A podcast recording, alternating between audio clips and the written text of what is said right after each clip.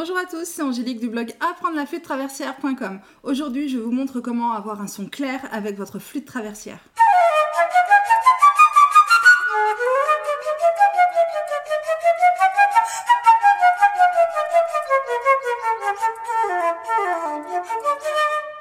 Avoir un joli son est la priorité de tous les flûtistes débutants ou avancés, que vous ayez deux mois de pratique ou 15 ans. Avoir un joli son à la flûte est synonyme de bien jouer. Pour certains, s'ils ont un joli son, cela pardonne même des erreurs musicales ou rythmiques. Obtenir un son clair, c'est bien, mais le plus dur, c'est de le garder. Tout le problème est là. Et plusieurs paramètres entrent en jeu pour avoir un son clair. Et aujourd'hui, nous allons voir quatre paramètres principaux qui vous aideront à obtenir un son clair avec votre flûte.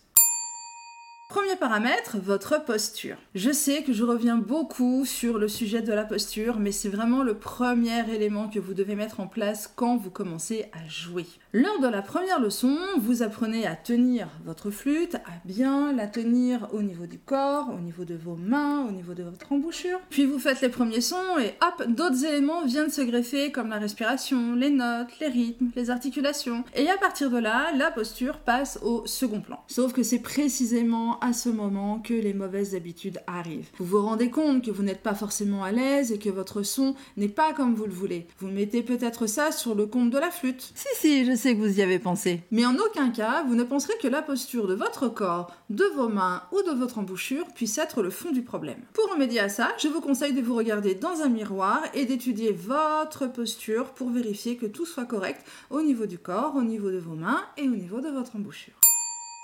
Deuxième paramètre et de loin le plus important, la respiration. Vous avez choisi un instrument avant. Cela implique de l'air. Sans air, il n'y a pas de son. Autrement dit, pour produire de l'air, il faut respirer. C'est juste que en jouant de la flûte, vous devez respirer d'une façon bien précise. Quand vous jouez de la flûte traversière, vous devez respirer avec votre ventre. Vous devez respirer dans le bas du ventre. Vous devez sentir votre diaphragme bouger de bas en haut. Cette respiration s'appelle la respiration abdominale. Elle est le contraire de la respiration thoracique qui, elle, se prend uniquement dans le haut du corps et qui peut créer des blocages. La respiration abdominale va de son côté dénouer les tensions du corps, créer de la détente et du bien-être. Alors j'insiste vraiment avec ça, mais vous devez vraiment contrôler ces deux paramètres de posture et de respiration avec beaucoup de vigueur. Si vous avez une posture qui est renfermée ou tordue, votre air ne pourra pas bien circuler. Le but du jeu, je le rappelle, c'est d'avoir un joli son. Et un son clair ne pourra pas s'obtenir avec une mauvaise posture et une mauvaise respiration. Donc je vous demande d'être vraiment très très vigilant sur ceci.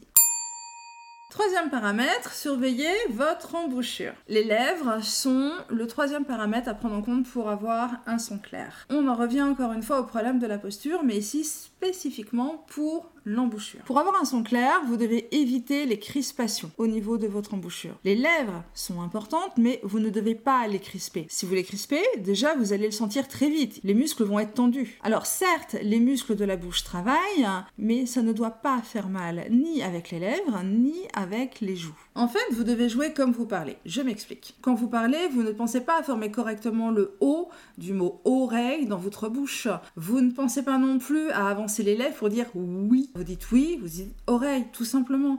Vous ne parlez pas avec les lèvres très pincées, ni avec les lèvres complètement collées à vos dents de devant. Et eh bien avec votre flûte, en fait, c'est exactement le même mécanisme. Ni la mâchoire, ni vos lèvres ne doivent être crispées.